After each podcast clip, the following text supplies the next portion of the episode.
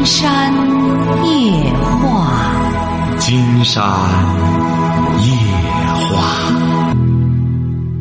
晚上好，听众朋友，我是您的朋友金山。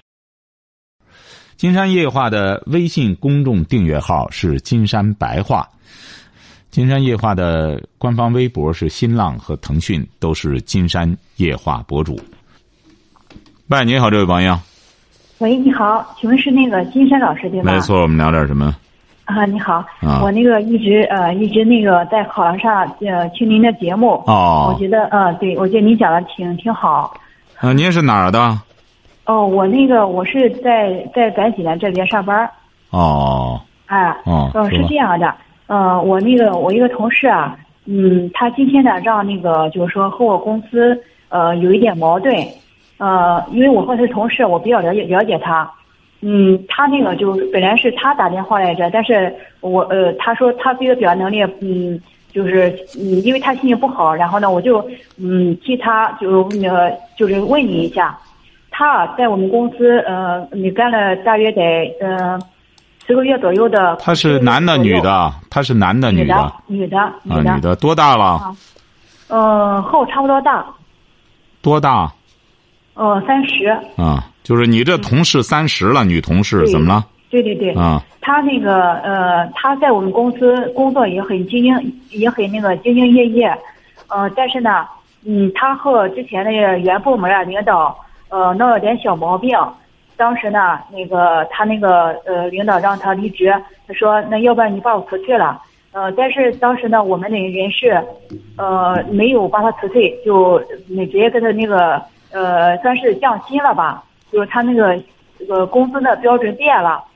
呃，变了之后，呃，就是就是那个过了过了一两个月，还是那个业绩，因为因为效益不好，所以他的业绩也一般。嗯，到后来他就是又调部门了，调了部门之后，因为他那个就是说不愿过去，但是呢也没有办法，就在那个部门状态不好，然后呢可能呃那个在那个新部门学那个前面知识，没有没有那个没有及格。公司呢就就以这个有以这个以这个理由啊，就想让他走让他走人，呃，但是呢，我我我我非常了解他，他是当时呢心情不好，然后呢也是也是觉得那个就是说，嗯，心里比较生气，然后呢他说他说那个你要不然你就把我辞退了，后来吧那公司他不是您这样，您这样，这位朋友，我还是给您提示一下，现在您这个女同事怎么着了吧？她就是走了，啊，走了走了，这不是走了，这事儿就完了吗？嗯，但是你，但是那个我那个同事，人家他没有同意呃离职啊，你这样的话，公司算是违法辞退呀、哎呀，他这辞他这个事儿啊，他这是您这什么公司啊？我们是一个四 S 店，四 S 店嗯啊，嗯，也就是一个私营公司啊，就是。对对对对对，这个很难。这再者说了，您这个女同事也是，你想想这种店，你和那还那和那上司在闹矛盾，你怎么在这干呀？他不辞退你，自个儿走了，这没法干。他在这儿，你一般的，你和他上面，他又不是说公家的个买卖，他到时候有些东西，他随时还调换。这种私家的买卖就是这样。你得罪他了，他上面他也不管你，你就只能就是走人就算了。即所以说，金山才讲过，现如今呀，很多朋友说白了，大家都在打工。打工呢，记住了，别得罪上眼皮，就是人们常说的当官的，他说什么是什么。金山发现现在很多朋友啊，你比如像你们，你们三十来岁的年轻朋友。都是八零后的朋友，就不如九零后，晓得吧？嗯，哎，金山发现现在很多九零后啊，就让人们说的就特别油。什么叫油呢？就就和小油条一样，见领导哈哈哈点头哈腰，过后，哎，这谁啊？金山老师，他他是谁？他都这样，他不走心，哎，他根本就，人家以一种什么呢？以一种就是。呃，金山觉得这也是一种，实际这也是一种方式。我藐视的方式，我无所谓。我见你啊点头，还还还领导啊领导怎么着？他过后他是谁呀？这这都不知道，他也不走心，他也不管，哎，他就干好他那一摊弄完他就玩他的了。嗯，所以说有的时候啊，现在有些的家长啊有这种顾虑，和金山探讨起来说，你看他也没有追求，也没有。金山说这不是没有追求，现在的确是。现在九零后，你看金山从九零后的很多年轻朋友身上学到了好多东西。说白了，你这个反抗一种官僚，最好的方法就是这么一种，就是这么一种方法，就是一种不抵抗，呃，不不不反抗，就是和那个谁那个不暴力不暴力冲突，哎，就是和这种方法挺好，哎，就是好。领导说什么什么都是啊，好好好，什么都是哎。你看很多九零后，他就很少和领导发生冲突，为什么？嗯，他因为他有他的事儿。哎，你无论是他回去玩他的游戏也好，他或者是干他的事儿也好，他有他的事儿，工作他就是个饭碗，他弄完之后他就走了，他对单位一点留恋都没有。所以说，其实金山出去之后，发现国外的好多人，他们的生活模式也是这种模式，就是干完工作立马就走人。走人干嘛呢？他回到家里，他可能开着车。他和我们不一样，因为我们现在有一有一些九零后的，我和他们探讨起来。上次他们也是有个活动，学校里我和他们探讨之后，我指出这一点来，他们也承认。我说你们这一点不好，回到家里就窝到家里，什么宅男宅女的，整天窝到那里，哎。他国外他不一样，他出去，他到户外去运动，他不会整天憋在屋子里。当然，他那个户外呢也大，人家的户外也大。出去之后不是公园，就和个公园一样，到处都是绿地、树林子，哎，你就可以随便出去之后到有个地儿去逛逛。他有的时候在些小树林子里边就有些小木椅什么的，到那坐着歇着。我们现在也很好了，在都市里边很多周边放个放个这个什么。但是管理很重要。金山这儿说起来了，你比如现在，在一些这个现在在济南一些城市里边，他也安那个什么，你们在泉城路这个也弄个那种吸水喝水器，你看到过吗？嗯，对。哎，就是说，但是呢，你的确没法喝，为什么呢？每次走到那儿，都是大瓶子、小罐子，很多朋友就在那弄着，然后压块砖。就在那压着那个东西，或者弄个绳子拴着它，弄大大鼓那个那个灌水的那个大鼓大那个塑料桶都在那接，也没人管你怎么喝水。所以说，你看它实际上也是一种很不协调。你本来弄好了嘛，你起码你得有个管理的。你这个地方呢，这些东西都是大家饮水的。大瓶子、小罐子的都在那，还排队，都在那弄这个，没人管。那你怎么饮水啊？没法饮水。他所以说，这就让人感觉到很不协调。哎呀，一种文明。为什么上次金山发了一篇，也是同学吧说发了一篇，他说这个英国人买房和中国人买房的一个比较。其实我过去对这个确实不感兴趣，感觉到也是国外一些特别个例的一些东西。我就在我的微博上转了一下，哎，有金山的听友说，这绝对不是金山老师的这个文章，说这个这个东西啊，这个这个理念，哎，我我特别庆幸。你看，我现在的金山夜话的听友立马知道这个东西是不是我写的，是不是我的观点，我的理念。您像您现在就是这样，这位朋友，您应该学一下九零后，他们对待工作的方式。我觉得他们对待工作的方式不是一种不负责任。呃，我一直在思考这个问题。你别原来有些九零后吧这样工作，后来我再观察很多九零后，他都是这种工作方式。后来我就发现，那而且是这些九零后都是一些很优秀的人，也都是受过教育的人。他们为什么这样？我觉得很好。的确是你比如像我们很多，包括很多八零后的朋友，现在也体会到了领导的很多想法。你很难改变他，嗯，你说是不是这个理儿？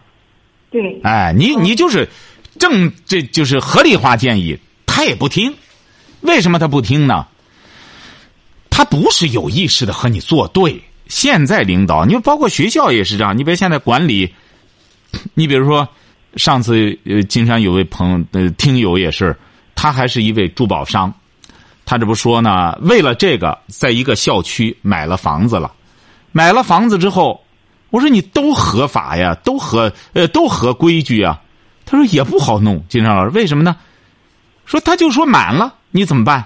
你看，现在你说人家也买房子了，也够平方了，孩子在那个地儿上学了，还是没有安全感，最终还是说。满了你就没辙了，那那那还是上不了。你看现在他他有一个管理的规则问题，你说提个建议吧，你说搞教育的不懂这个什么吗？他懂。你说咱怎么弄的？说科学一下，他现在关键他忙活别的，他那忙别的。你领导也是这样，你给他提了之后，他不是说不听，他没没工夫听你这个，他有更重要的事情。所谓的更重要的事情，人家就得围绕自个儿的这个想法去。呃，或者营销一经营一种东西啊，去架构一种东西啊，他没有心思。现在领导也很忙，他没有心思来听取你这个建议啊，然后再把你这个建议消化呀，怎么到工作中来呀？你看过去就不行，八零后也好，七零后也好，他们还在徒劳的在整天发这种牢骚。你看，金山通过接触大量的九零后，就感觉到了他们已经和。现代可以说和发达国家的一种市场经济的生活模式接轨了，哎，我所以说，我觉得你看你这个同事也是这样，你要再去争这个，哎，还应该不辞退啊，再去弄这个的话，可能能争回来，得不偿失，还不如换工作，赶快我总结经验教训，以后再和领导，啊我就很简单，他说什么是什么。啊不不不再不再争论了，你争论是没有任何意义的，他压根儿也不走心。你真争论急了，他治你。嗯，晓得吧？关键是呃呃，因为我们是在一个一个一个公司吧，反正比较了解。他确实是嗯，对工作是比较就是比较能干。哎，就得治他，因为他比较能干，比较能干的就得治，晓得吧？他凭什么比较能干？本来领导就烦他。烦他，你比较能干干嘛？哎，你比较能干，你就想再表现自己，那领导更烦了。嗯，哎，所以说，你你你这个观念一定要改变观念。你要真帮他的话，得改变观念。啊，他他那个，呃，他关键是你像他，因为他也不小了，和我差不多大。嗯，他如果说再换工作的话，反正是再找工别的工作也不好找。哎，有的是工作，有的是工作。哎，工作现在说白了，你记住了，现在工作有的是，但是工作真正能干工作的人都不多，所以说现在各个单位，你说人浮于事吧，都在招聘人，都在招人。您在按电话干嘛呀？哦哦。您为什么要按电话呢？哦，可能是触屏的，我嗯不小心按的。哎，您不要动了，不要动了。啊啊！您记住了，还有你要真想帮他的话。一个是三十岁，年龄也不大，找工作呢以后记住了，再也别较劲了，就是到一个单位工作要有着一种打工的意识，晓得吧？嗯。哎，要要现在一定要树立打工的意识。我就是打工，我就在这工作，领导怎么说怎么干。还有一个情况哈，就是他到到了我们公司之后，嗯，就一直没有交，没有给他交保险。就是五险都没有都没给他交，嗯，他他其实，呃，你像如果说他其实是没有提出离职，如果说公司把他辞退的话，他这个应该会给他呃这个补偿补偿金的。但是他今天走的时候，我看工作也没有给他。不是，他是和这个四 S 店签约的吗？对对对。啊，那这个好办，这个太好办了，他就拿着这个他这个。劳务合同去和公司讲，公司要不干什么，他到劳动仲裁就可以。嗯，这个要争，这个要争，该争的要争。嗯，对，他关键是当时好像是我们公司都是呃签一份合同，那合同呢都在公司里，我们手里是没有的。那这个没关系，他没有，他也签了就是签了啊，人家手里没有合同，他就不承认了嘛？这是不行的。嗯，哎，这个好办，这个好办，你就让他去和公司理论，不行我就到劳动仲裁了，那就他他告到劳动仲裁就成了。嗯，好吧金岩老师，嗯金岩老师，他他关键是你像呃，今天公司他走的，他今天走的时候，呃，公司呢也没有给他给他一个文件，就是说你我我要把哎你辞退了。这个你就别管他了。我觉得你呀、你要真正想帮他的话，你一定要记住了，就是给他提供一个思路就成了，晓得吧？啊哎，给他提供个思路。你比如说，只要是我有劳动合同，嗯、你比如人家现在九零后很重视这个，我到一个单位来，你给我签不给我签，不签我就走人了，我不在这干了。你老不给我签之后，我将来怎么维权？晓得吧？哎，嗯他们都是以合同说话，以以规章说话，人就和你直接，这就说怎么着呢？这就是一个法规的普及。现在九零后就很重视这个了。哎，我到这儿来，要么我也不签，我就混着玩，混完我走人了，我也不找你的后账，缺一个月工资我也不要了，他就这样。你要签，你就得给我签，你就给我按这个来，你不干什么我就告你去。哎，他是这样。那金岩老师，我还有一个问题哈，说呃，你像你像他他呃公司就呃也没有给那个文件，就让他走。但是其实他是想让公司处理他，因为这样的话会有一部分的补偿金。啊，我知道，我知道啊，对。啊，但是他现在也没有给他文件，然后呢就让他走。哎呀他现在他是怎么着呢？我也知道他公司这个就让你很尴尬、很难为情，晓得吧？哎，就甚至让你自个儿提出来，他不我那个同事不提的，他不提他就来上班，不提他就来上班，他让他走他也不走，就得厚脸皮呀、你看，当老百姓再不厚脸皮的话，你不情愿吃亏吗？你就给他出主意，就很简单，就来上班就行。我不，我不辞工，我就在这干。对，那个关键是我们担心的是，就是你看他让他走，也没有说给他文件。啊，那这他的事儿，那这个他的事儿，他的事儿，他他自个儿爱走，他这么爱面子，这个的谁能帮他？那那他过了三四天，就是公司以那个旷工处置，那这样的话也不算违法呀。我们就担心这个。那肯定就按旷工，哦，公司就是想用这个来这这这抓他把柄啊。人家这里有几天就旷工就开除了，哦旷工开除就两码事儿了。啊？要是旷工开除的话，可能有一些东西啊，相应的和这个辞退不一样，可能。对对对。啊嗯嗯，对，那那这样好，明天我我那我我他再让他再过来上班呗。对对对，就记住让他来就行，让他来还记住了哈。他没什么面子可言，记住了，厚脸皮在这就行了，好吧？哦哦，哎，好，再见哈，啊好。喂，你好，这位朋友，哎，你好，金岩老师。哎，我们聊聊然后？我我遇到点小的问题，想请教你一下，就是那么我最近在那个择业的过程中哈，啊，您多大了？您多大了？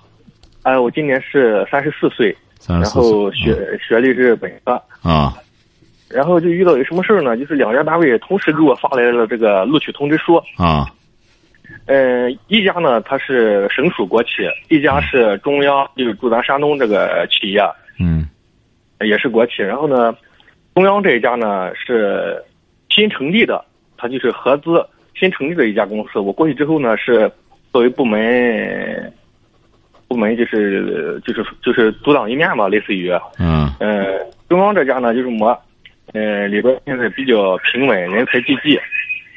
嗯、我我现在选择上我有点这个。不是不是，您说两家，一个是央企，对一个是省企对对，啊。央企是刚成立的呃，省企是刚成立，啊省企是刚成立，啊，省企刚成立，对。那你肯定那省企有什么好处啊？省企到这儿来给你个官儿做，呃，职务实际上差不多。那肯定选择央企啊。那有什么？央企肯啊，哦，哎，肯定选择央企啊。你选择央企，它整个平台也高，是不是啊？嗯嗯，哎，很好啊，这说明你是同时都考了，就是说，对他，我是干财会工作的，就是说哦。通过这个考试、面试，包括对前期这个工，作阅肯定历的要去考，肯定要。去央企，就是人往高处走，这是这这这是一个规律性的东西，晓得吧？我我为什么犹豫呢？就是说这个啊您说可能可能会就是说，因为是刚起步，包括那边领导也给我分析说，可能到时候是 这个业务就是骨干也好怎么的，他这一点倒是我确实也不不不，没戏戏没戏没戏，我我觉得你还是哎，他刚起步，说白了官儿也没戏。这就说这个官儿也是，你想当官儿是另外一码事儿，晓得吧？哦哦，哎，他这个当官儿不是说他刚起步，你到那越刚起步的地儿，想来当官儿的人越多，哪儿都不缺官儿。所以说你呀、到个央企去之后有个什么好处呢？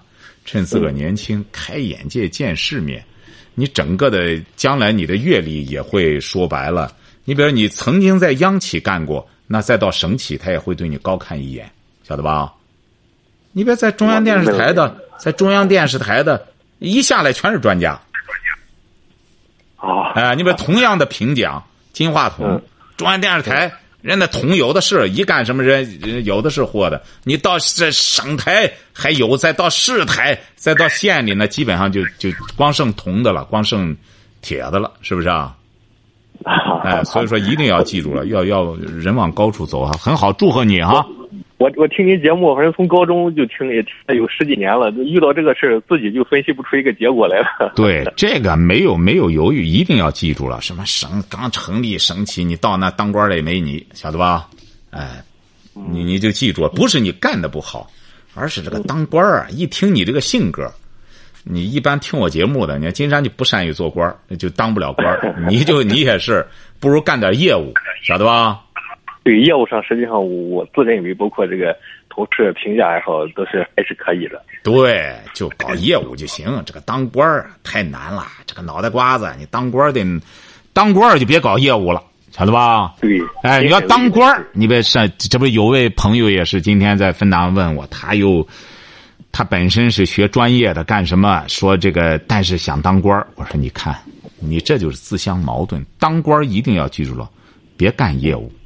你干业务你怎么当官儿？是不是啊？嗯，哎对，对，当官就一门心思，我就怎么做这个官。当官是管什么？管人。管人哎，他他不是让你在管事儿，你管事儿哪有功夫这这管人儿？是不是啊？对对对哎，对，所以说记住了，你有这个专业，我觉着不如就去央企，在那里之后干，通过专业好好的发挥自己的这这才干，一门心思的把工作做好，这是至关重要的，好不好？哎呀，谢谢您这好样，我这样心里敞亮多了。哎，对，这个这个这个不要，这个金山可以告诉你，不要犹豫，选择央企，好吧？好嘞，嘞，谢，谢好嘞好，再。见哈，嗯，好。哎哎哎。喂，你好，这位朋友，哎，老师好，那个嗯我是呃有一次给你请教了一个小孩，那个呃小孩考高中那个嗯择校那个问题。啊，您现在要咨询什么问题？现在那个以前他是那个四百八到那个五百三的。啊，你孩子今年高考啊，中考，中考。啊中考啊，哎，中他考现在啊，您哎。说，您说，他他呃，我是呃，我是五月份五个五五月份给你打个电话的，现在是成绩是往上走，往上走，现在能在普高上信这样子。啊，问题是现在有一种私立学校和那个公立学校。嗯，私立学校呢，到学到他们学校来那个就是推广，然后我呢也到那个私立学校里去看了一下，就他们呃好像每年的学生生数都招不够，然后要提早去让我们过去交押金这样子。你为什么要选择私立学校呢？嗯，他现在是那个私立的话，分数是比较稳，学校稳可以稳进，但是公立的话，就是当他真正考好的时候，分数我们家长心里好像怕他不够，然后私立进不去，公立进不去，呃，比较那个被动这样子。押金交多少呢？嗯，押金他说要交两千块钱。退不退啊？他说能退，但是你的第一志愿要填他那个学校，这样。